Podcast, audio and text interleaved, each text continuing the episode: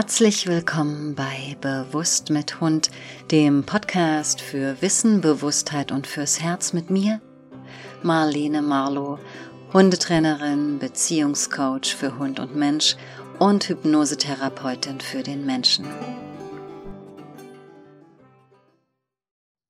Episode 17 of our podcast Conscious with Dog shall enlighten the term Conscious with Dog a little bit more and hereby my approach to my work with dogs and their people.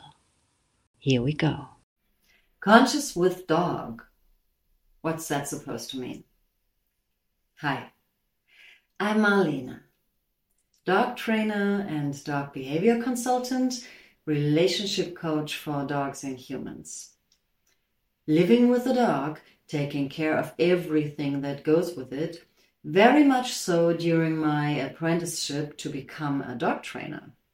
I became aware that the entire history of our life with dogs and our life with our dogs in the here and now are a mirror of our society, a mirror of our approach towards life. Based on our common history, the history of dogs and humans, practically our entire being, the entire history of mankind can be illuminated. Co-evolutionary, historically, philosophically, spiritually, and also politically. Every day in our lives with dogs, we are reminded that if we want to give them a good, loving, species appropriate life with us, there is more to it than just sit down and stay. And if we as humans are well connected to ourselves, empathetic, compassionate for ourselves and others, then we will succeed.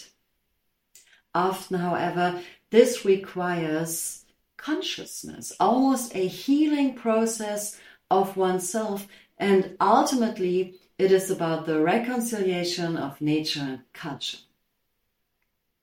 I would like to contribute to this with my work and training, behavioral counseling as a relationship coach for dogs and humans, and last but not least, with my blog and podcast, Bewusst mit Hund, Conscious with Dog.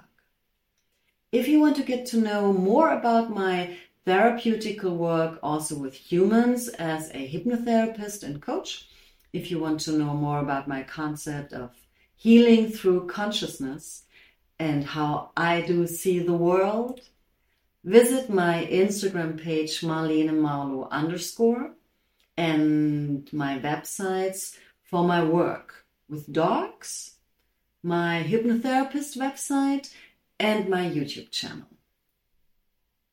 You can find all the links in the bio. Thank you. May all beings be happy.